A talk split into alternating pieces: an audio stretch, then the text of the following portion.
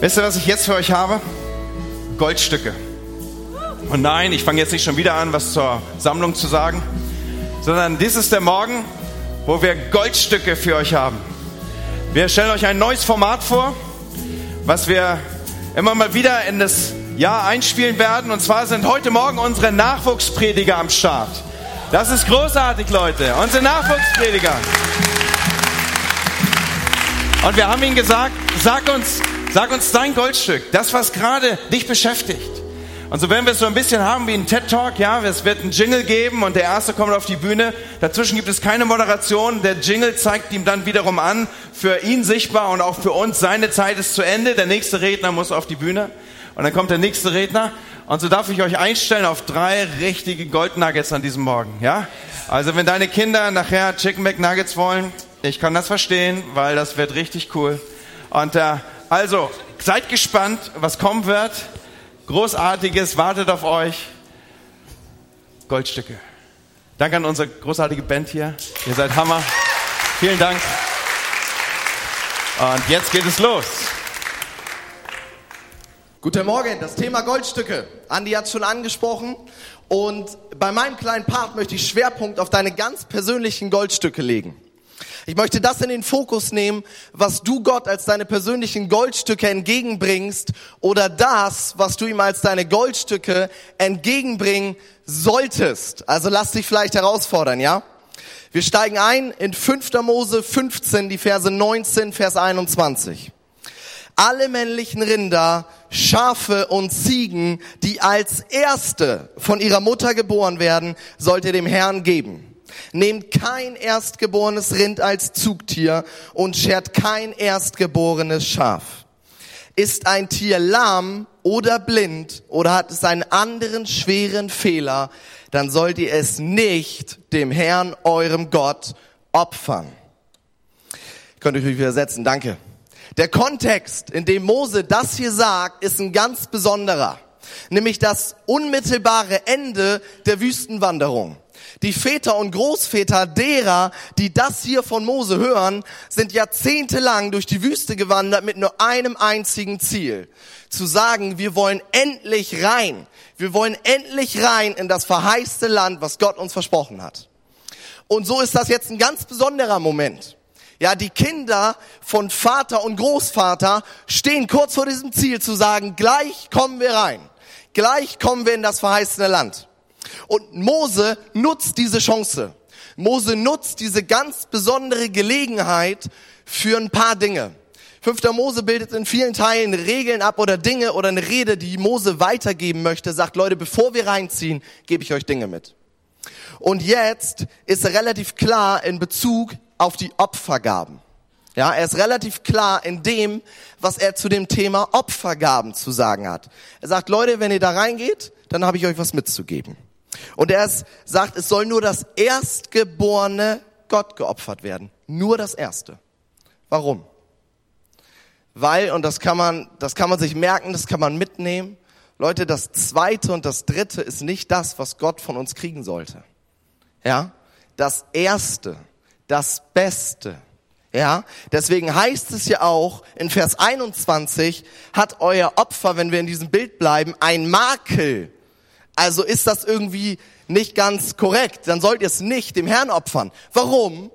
Weil, und das ist jetzt so ein Satz, den kann man mitnehmen, Gott hat auch weniger als unser allerbestes nicht verdient. Und das ist was, was er dem Volk hier mitgibt, bevor sie rein zu sagen, Leute, Gott gebührt das Allerbeste, das Erste, nicht das Zweite und nicht das Dritte. Und Gott war doch derjenige, der uns in diesem Bereich total Vorbild ist, oder? Hat Gott nicht das Allerbeste gegeben zu sagen, ich gebe meinen einzigen Sohn, damit dieser stirbt, damit ihr ewiges Leben habt? Gott hat uns das direkt vorgemacht. Und wir als Menschen sollten darauf genauso reagieren, dass wir sagen, jetzt erst recht. Gott, du hast alles gegeben, jetzt gebe ich erst recht mein Allerbestes. Und das betrifft jeden Bereich unseres Lebens. Das betrifft meine Zeit vielleicht, mein Engagement, meine Möglichkeiten, vielleicht meine Finanzen, vielleicht meine Gemeinde oder meine Arbeitsstelle. Und hier rede ich nicht davon, und jetzt gut aufpassen, dass wir uns kaputt machen so, sollen. Hier rede ich nicht davon, Burnout im Blick. Hier rede ich nicht davon, Familie zu vernachlässigen oder da rede ich nicht davon, zu sagen, okay, jetzt schieben wir mal das Wichtige beiseite und konzentrieren uns nur auf das. Nein, darum geht's mir nicht. Es geht mir darum, dass was wir machen, sollen wir richtig machen, um Gott zu ehren und das Beste dabei herumkommt. Ja, nochmal, das was, was wir machen, wollen wir richtig machen, damit am Ende das Allerbeste dabei herumkommt. Zu Gottes Ehre. Amen. Und Leute, das wollen wir nicht tun, damit vielleicht irgendwie jemand von uns begeistert ist als Gemeinde, obwohl das auch ziemlich cool ist. Ja? Aber fühl dich da mal rein in die Situation. Wenn du auf deiner Arbeit stehst, ist das immer leicht zu sagen, jo, ich folge Jesus Christus nach, wer sonst mit mir? Ist das immer leicht, vielleicht hier in der Küche aufzuräumen, während alle anderen das total zerbombt zurückgelassen haben? Ist das immer leicht, morgens an euch Lobpreiser vielleicht, morgens früh aufzustehen, vor allen anderen, alle schlafen noch und hier zu proben, zu proben, zu proben, damit alle anderen Leute kommen, sich hinsetzen und das genießen dürfen? Nein. Das sind ganz oft Opfergaben, um in diesem Bild zu bleiben. Opfergaben tun manchmal weh, manchmal fordern sie was, manchmal ist es nicht ganz so leicht und vielleicht nicht der bequemste Weg, deswegen heißt es ja auch Opfer. Ich will dich ermutigen, dein Bereich, wo du vielleicht tätig bist, deine Arbeit, die, dein Dienst hier, was auch immer, als ein Dienst für Gott zu sehen. Also ein Ding nur zwischen dir und Gott, wo andere Menschen erstmal nicht reinpassen. Nur zwischen dir und Gott. Und ich möchte, dass du dir mal deinen Bereich anguckst, was auch immer du machst. Wenn dir die Frucht deiner Arbeit gefällt, dann mach weiter so. Wenn dir nicht unbedingt gefällt, was du siehst, weil du etwas vielleicht seit zehn Jahren machst, dann will ich dich herausfordern, analysier das mal und guck, ob du was verbessern kannst, damit Gott am Ende das Allerbeste davon bekommt. Gott wird sich darüber freuen, Segen wird fließen und Menschen werden davon profitieren. Ist das nicht alles, was wir wollen? Dass Menschen von dem profitieren, was wir hier tun? Am Ende ist nur die Frage, wie sieht unser Opfer eigentlich aus? Wie sieht unser Dienst aus? Wie sieht unsere Bereitschaft aus? Wie sieht unser Herz aus? Und so die zentrale Frage, was ist der Geruch oder wie sieht der Geruch aus, wenn ich meinen Dienst antrete? Versteht ihr das Bild als Opfergabe?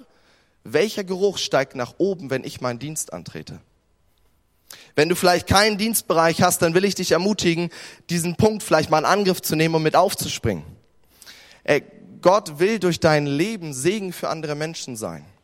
Wenn du das noch nicht entdeckt hast, dann will ich dich ermutigen, Gott das Steuer in die Hand zu geben, denn er ist derjenige, der das Boot lenkt und in den allermeisten Fällen lenkt das in eine andere Richtung, als ihr das vielleicht erwartet.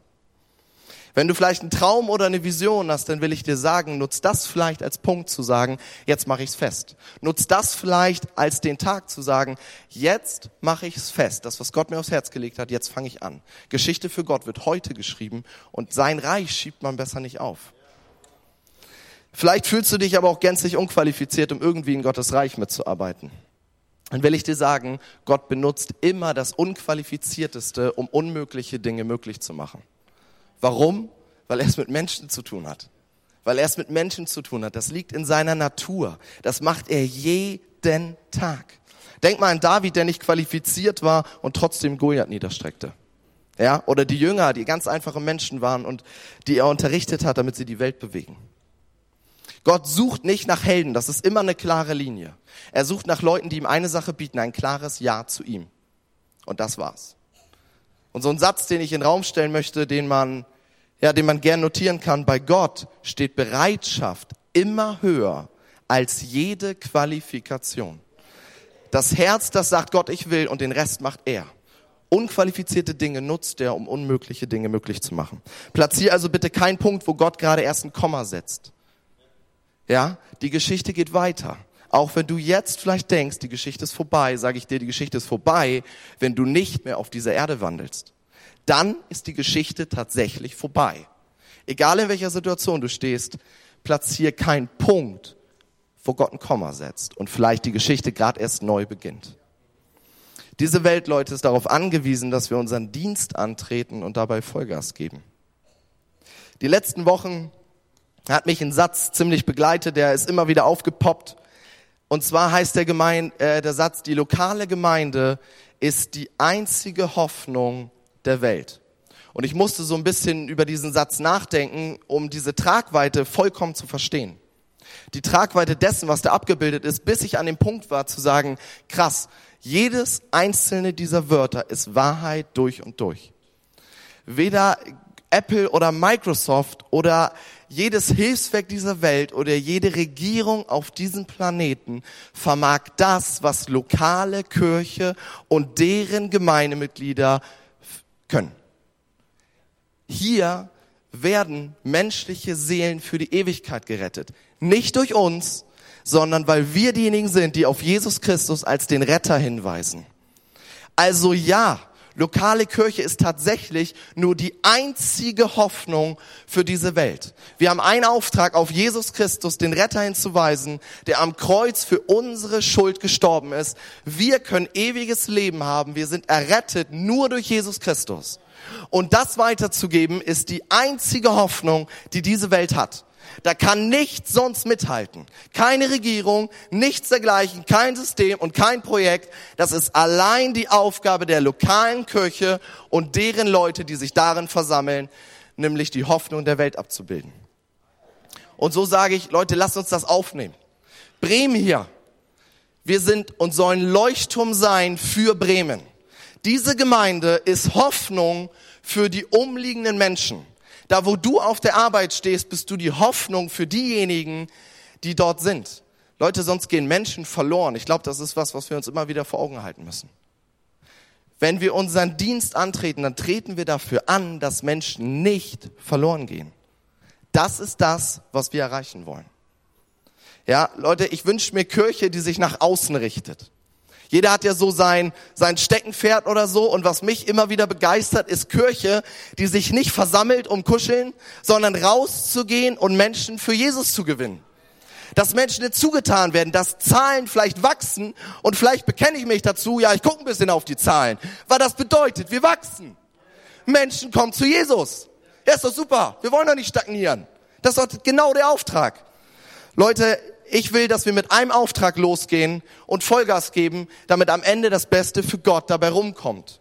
Und wenn wir das geben, dann werde ich euch garantieren, dass wir am Ende sagen, dass die lokale Gemeinde, diese Gemeinde tatsächlich die einzige Hoffnung der Welt ist.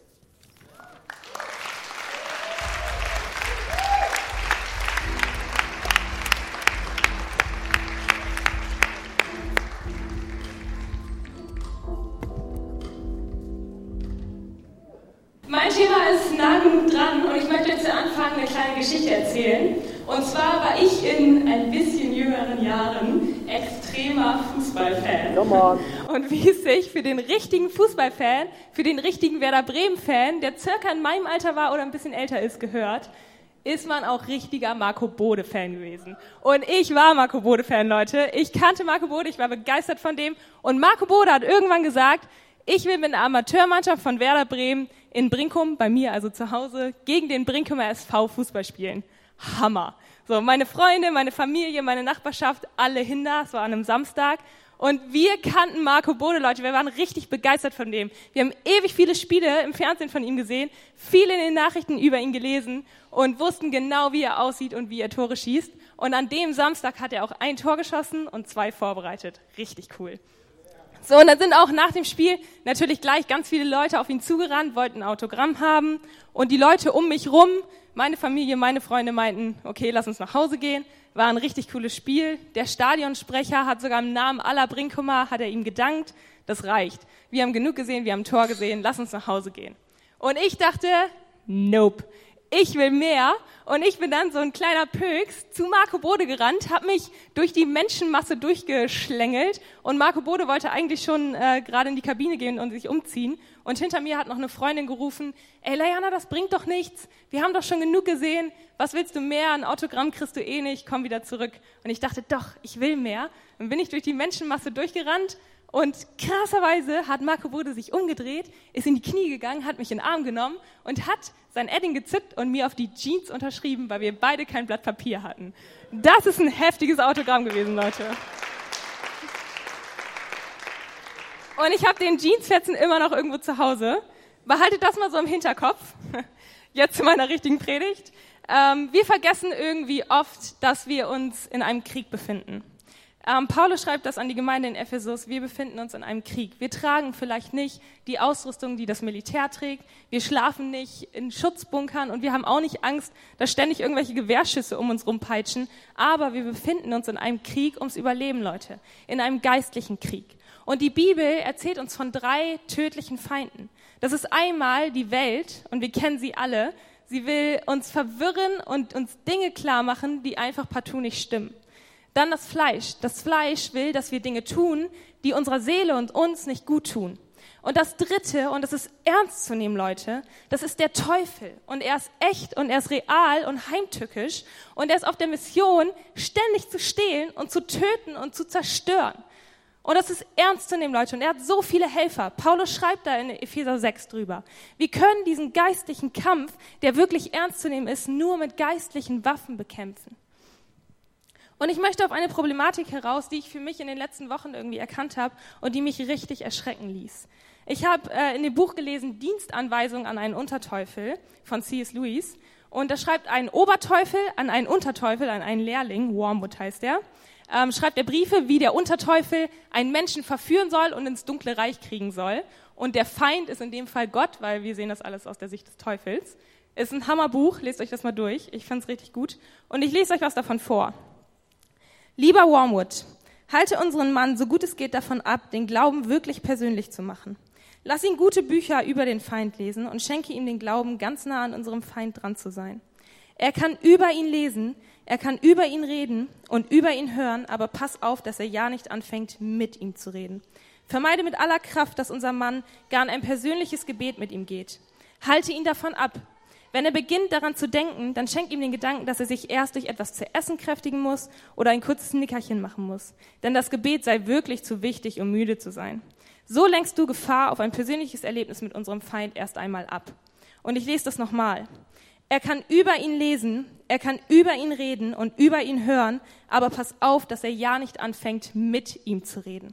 So lenkst du alle Gefahr auf ein persönliches Erlebnis mit unserem Feind erst einmal ab. Krass, oder? So ist der Teufel unterwegs, Leute. Das ist so gerissen.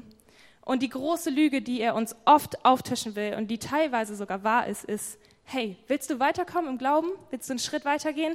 Ja, dann geh auf ein gutes Seminar, lies dir ein richtig motivierendes Buch durch von deinem Lieblingsprediger gerade, Stephen Furtick oder wem auch immer, oder Andy Sommer, wenn er ein Buch schreibt. ähm, geh auf eine Konferenz mit 10.000 Menschen, das tut dir gut. Oder sprich mit einem Freund oder einem Psychiater über Jesus. Oder Stell einen Bibelleseplan auf dem Handy ein, wo du tagtäglich so eine kleine Andacht liest und am besten auch noch so ein Bibelvers dabei ist. Das sind alles richtig coole Dinge, Leute, die uns helfen, im Glauben einen Schritt weiterzukommen. Aber da genau ist der Punkt, wo der Teufel uns immer wieder veräppelt. Wir können über ihn lesen, wir können von ihm hören, wir können über ihn reden, aber ja nicht mit ihm reden. Aber das ist doch genau das, was zählt, oder? Immer auf Gott zu schauen. Die Lösung für diesen Kampf ist Jesus. Betet alle Zeit, lasst euch nicht davon abbringen. In Epheser 6, 18 steht die Lösung. Paulus schreibt es auf. Herr, die Lösung auf den Krieg, in dem wir uns befinden, auf den Kampf, der tagtäglich auf uns einprallt, ist, betet alle Zeit und lasst euch nicht davon abbringen. Jesus ist der, der unseren Kampf anführen muss. Der Teufel ist so gut und gerissen, Freunde, das bringt nichts, wenn wir nur sonntags in die Kirche gehen und als Teilnehmer zugucken. Jesus muss der Mittelpunkt unseres Alltags sein, tagtäglich. Immerhin heißt es auch, kommt alle her zu mir, die ihr mühselig und beladen seid, und ich will euch erquicken. Nichts anderes, ich will euch erquicken. So kommt zu mir, wenn ihr mühselig und beladen seid, in Matthäus 11, 28. Und ich glaube, die Lösung zu diesem, hey, ich steck gerade in dem Tief, ich weiß irgendwie nicht weiter, ist nicht, dass wir mit ganz vielen Leuten darüber reden und dass wir ein gutes Buch lesen und zu einer Konferenz fahren, sondern die Lösung zu tief, in dem wir stecken und zu dem Kampf, in dem wir stecken, ist Jesus und das Persönliche mit ihm. Und ja, ich glaube, das ist schwer. Ich glaube, das ist ein Kampf. Es heißt in der Bibel auch, dass es ein Kampf ist, tagtäglich sich an Jesus zu wenden. Vor allen Dingen, wenn man gerade sauer ist, wenn man in einem Streit steckt oder wenn man richtig müde ist und am liebsten einfach nur vor dem Fernseher entspannen will.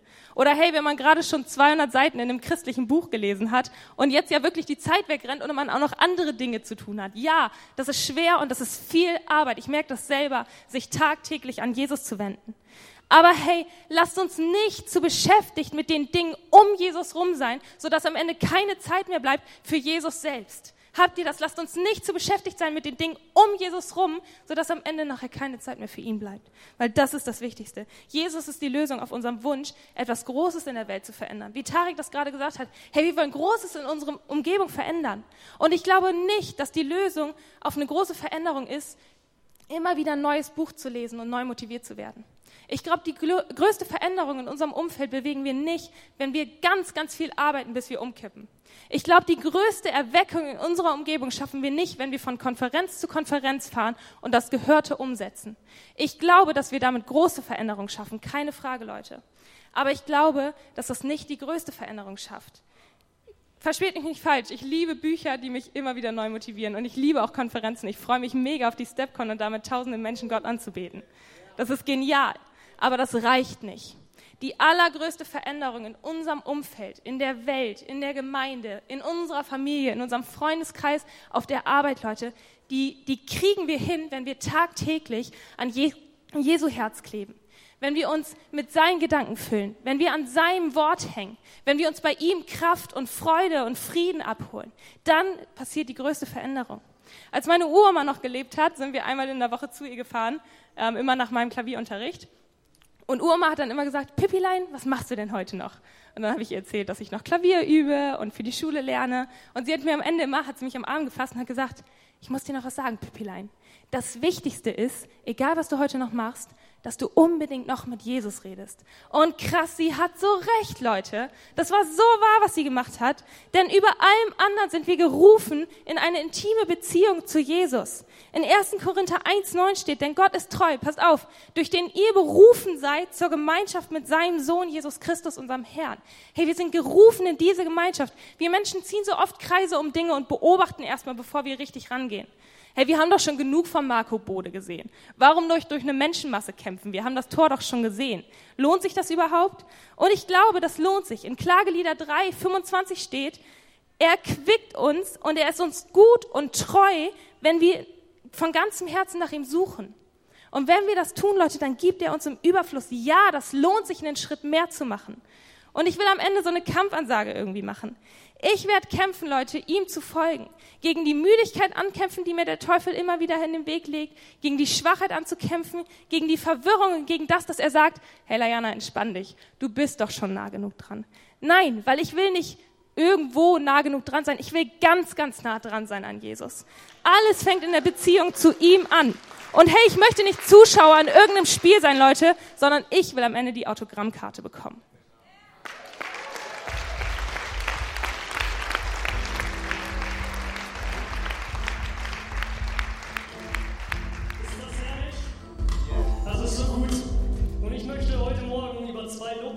Worten reden. Es gibt sieben verschiedene hebräische Worte in der Bibel für das eine Wort Lobpreis. Und ich werde zwei von denen heute mit euch näher anschauen. Und das ist Yada und Toda. Ich glaube, das wird so ausgesprochen. Ich bin kein Hebräer, aber Yada und Toda. Und das Wort Lobpreis selbst bedeutet Bewunderung, geben und Dankbarkeit zu etwas oder zu jemanden. Und wenn du zum Beispiel einen Stock wirfst, so wie ich damals bei unserem Nachbarshund, und der bringt den Stock wieder, dann habe ich, ja, fein, kleines Hündchen, fein gemacht, da habe ich ihn gelobt. Oder wenn du als Kind von der Schule gekommen bist und hast gute Noten mitgebracht, dann haben deine Eltern dich beglückwünscht und dich gelobt dafür. Oder wenn dich ein Freund zum Essen einlädt, dann zeigst du Dankbarkeit und Bewunderung gegenüber deinem Kumpel. Und das erste Wort, Yada, das bedeutet Gott Dank zu geben während du deine Arme ausstreckst. Mit ausgestreckten Armen anbeten. So wie wir es vorhin in der Lobpreiszeit gemacht haben. Und das ist nicht einfach irgendeine Gymnastikübung, sondern damit zeigen wir, wer Gott für uns ist. Und ich habe euch ein Bild mitgebracht. Ihr könnt es hier auf dem Screen sehen. Das ist Asterix und Obelix, die Zeit, wo ich klein war, war das immer sehr gut. Und da ist Majestix, ich wollte den hier hervorheben, der auf dem Schild getragen wird. Die, die Bewohner von Gallien wussten, wen sie da erheben, weil das ihr König war und das war ihr Herrscher. Und deine Arme auszustrecken ist etwas Biblisches. Du erhebst den König, du stellst ihn über dich und ja, der Lobpreis kommt, wenn du verstehst, wer Gott ist. Du weißt, dass er ein guter und ein liebender Gott ist. Deswegen ist deine Antwort darauf, ihn zu preisen. So wie ein kleines Kind, das ausgestreckt zu seinen Eltern rennt, weil es weiß, wer sie sind und dass die Eltern ihn lieben. Und je mehr du die Güte Gottes verstehst, umso mehr wird dein Ja der Lobpreis wachsen. Lass uns immer Gott, äh, Leute sein, die Gott preisen und ihn danken dafür, was er getan hat und das, was er tut. Stell dir vor, du stehst jeden Morgen auf und hast nur die Dinge im Kopf, für die du Gott danken kannst. Und Lobpreis ist eine Antwort. Wenn wir essen, dann essen wir manchmal, weil wir wissen, dass es die Tageszeit ist. Aber in Wirklichkeit hast du das Gefühl, und das Gefühl nennt sich Hunger. Oder wenn du schläfen, schlafen gehst. Und dann wissen wir manchmal, dass die Tageszeit da ist, um zu schlafen, aber in Wirklichkeit ist es eine Antwort darauf, dass wir müde sind. Und deswegen gehen wir schlafen. Und Lobpreis ist auch eine Antwort. Wir lobpreisen nicht, weil es die Tageszeit am Sonntag früh ist. Unser Lobpreis ist eine Antwort und eine Antwort auf Gnade. Dass wir errettet worden sind von all dem, was wir in der Vergangenheit getan haben und freigesetzt worden sind. Gnade. Ich will dich ermutigen, verliere nie diese Sensibilität und den Sinn für Lobpreis.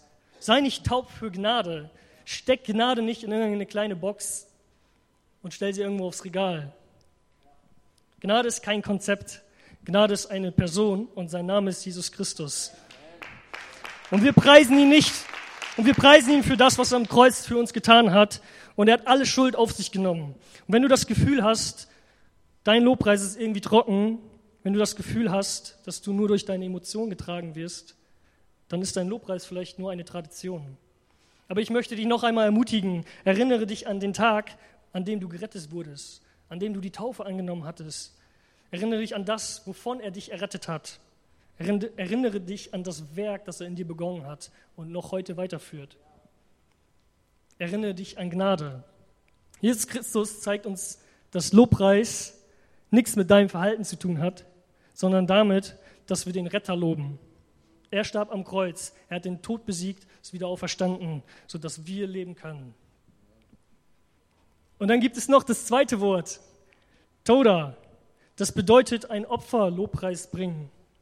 Das bedeutet Gott zu preisen für die Dinge, die wir noch nicht sehen. Das bedeutet Gott zu preisen, auch wenn du dich nicht danach fühlst. Wenn du immer noch Krankheit in dir trägst, wenn du immer noch arbeitslos bist, wenn du immer noch nicht weißt, wie du deine Rechnungen bezahlen sollst oder immer noch diese Beziehungsprobleme hast, wenn dein Sohn oder deine Tochter immer noch nicht im Hause Gottes sind, wenn du dich nicht nach Lobpreis fühlst, aber du dich trotzdem entscheidest, Gott Lobpreis zu geben. Das ist Toda Lobpreis. 1. Korinther Kapitel 1, Vers 8 bis 9. Er wird euch die Kraft geben, im Glauben festzubleiben und das Ziel zu erreichen, sodass ihr vor ihm bestehen könnt, wenn er kommt. Darauf könnt ihr euch verlassen, denn Gott steht zu seinem Wort.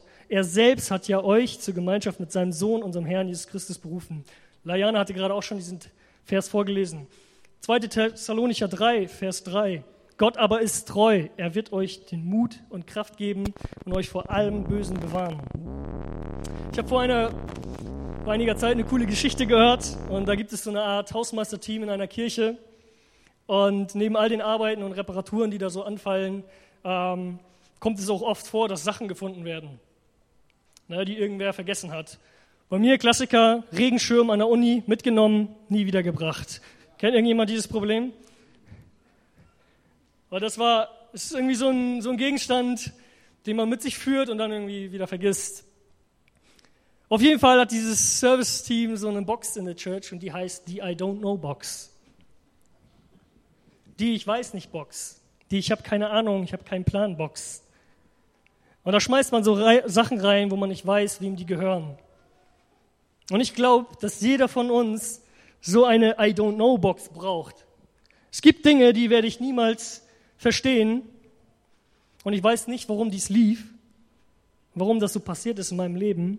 Aber ich werde niemals zulassen, dass das mein Bild von Gott verkleinert oder verändert sondern ich tue das in die I don't know Box.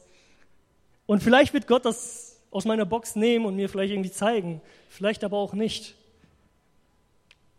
Aber ich lasse nicht zu, dass diese Sache mein Bild von Gott verändert und ihn kleiner macht. Sei gut darin, Dinge, die du nicht verstehst, in die I don't know Box zu packen. Und das, was du weißt, dass er für dich ist, dass er sein Leben für dich gegeben hat, dass er auferstanden ist, dass du seine Gnade an seiner Seite hast, lass das dein Bild von ihm bestimmen.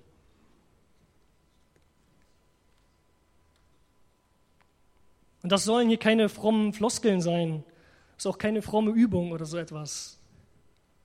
Ich meine, du kannst ehrlich vor Gott kommen.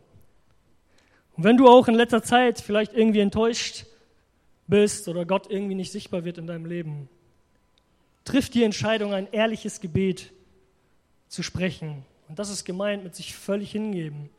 Das englische Wort, das heißt surrender, ist für mich irgendwie noch viel deutlicher, sich völlig hingeben. In den Problemen, die du hast, Gott die Dinge zu sagen und ihn nach seiner Führung zu fragen. Darauf könnt ihr euch verlassen, denn Gott steht zu seinem Wort, es steht in seinem Wort. Und es gibt diese zwei Arten von Lobpreis. Die eine, wenn du dich danach fühlst, und die andere, wenn nicht.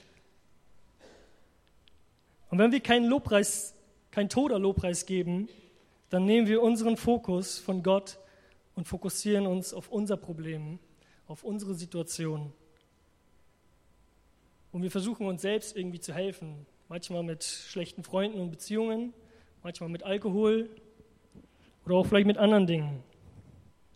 Aber wir wurden nicht dazu geschaffen, mit diesem Problem selbst umzugehen, sondern wir haben seine Power an unsere Seite gestellt bekommen. Und das ist seine Power.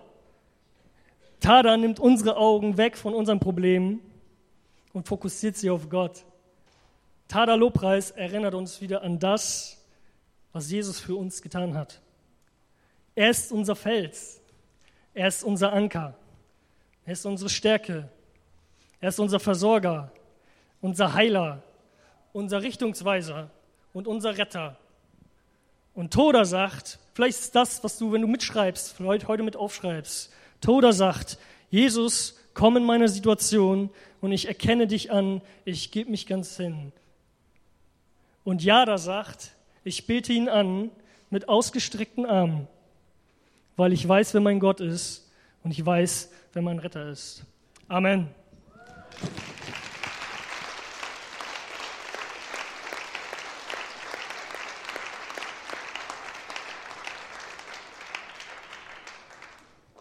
Was ist deine Herausforderung an diesem Morgen? Ist es die Herausforderung, dass du sagst, all in, für ihn nur das Beste? Oder gehst du durch eine Situation wie eben beschrieben, wo du so eine Box hast, da packst du die Dinge rein, die du nicht einordnen kannst, du sagst, Gott, kein Schimmer, was du da mit mir willst. Und da liegen nicht nur eine Sache drin, da liegen ein paar Sachen drin, Herr. Aber dies ist der Morgen, an dem ich die Entscheidung treffe, das wird mein Bild auf dich nicht beeinflussen. Ich gebe dir Lobpreis, egal, was mir gerade genommen ist. Das singen wir so oft. Vielleicht ist das der Morgen, wo du das festmachst. Oder dieser Punkt, den Layana uns nahegebracht hat. It's all about Jesus. Am Ende geht es um ihn. Es geht nicht um all das Fromme um uns herum. Du kannst so christlich sozialisiert unterwegs sein und Jesus so wenig kennen und so wenig von ihm hören. So, keine Ahnung, wo du stehst, aber ich möchte dich einladen, dass du in irgendeiner Form damit was machst, weil das Wort Gottes kommt immer, weil es was auswirken will. Das heißt immer, er sendet sein Wort und macht sie gesund. Es kommt immer und will was mit dir machen. So find deinen Punkt. Und vielleicht ist das ein Morgen, wo dich jemand mitgebracht hat und du denkst, was ist das für eine Kirche hier? Die haben Plätze und die meiste Zeit stehen sie. Und die beten Gott an und das tun die nicht nur so irgendwie nebenbei, sondern das hört man sogar, wenn die singen.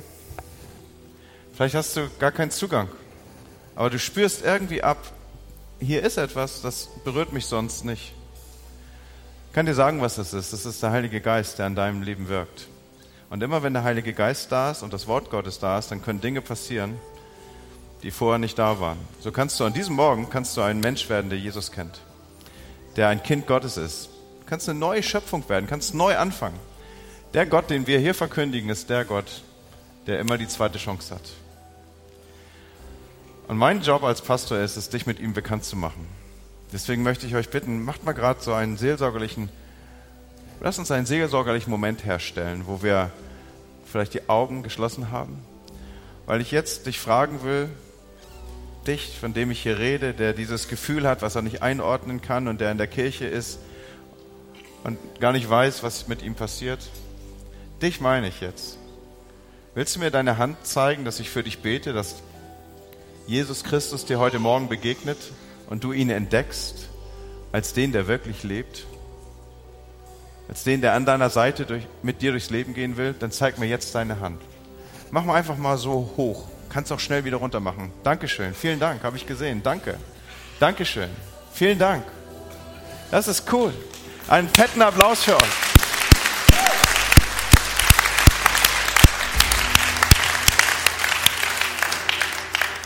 Nach dem Gottesdienst werden wir hier rechts und links Leute haben, die gerne mit dir beten. Und das, was du gerade gemacht hast, dass du gesagt hast, ich will Jesus kennenlernen, die werden dich ihm nochmal vorstellen.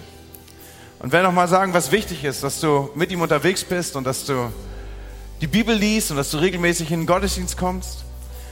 Aber um das festzumachen, was du gerade ausgedrückt hast, bitte ich dich, sprich mir ein Gebet nach. Und die ganze Kirche kann das gerne mitbeten. Und dieses Gebet geht so, Herr Jesus, komm in mein Leben. Ich will dich kennenlernen. Immer besser. Dies ist der Morgen, an dem ich komme, schuldig und sündig wie ich bin.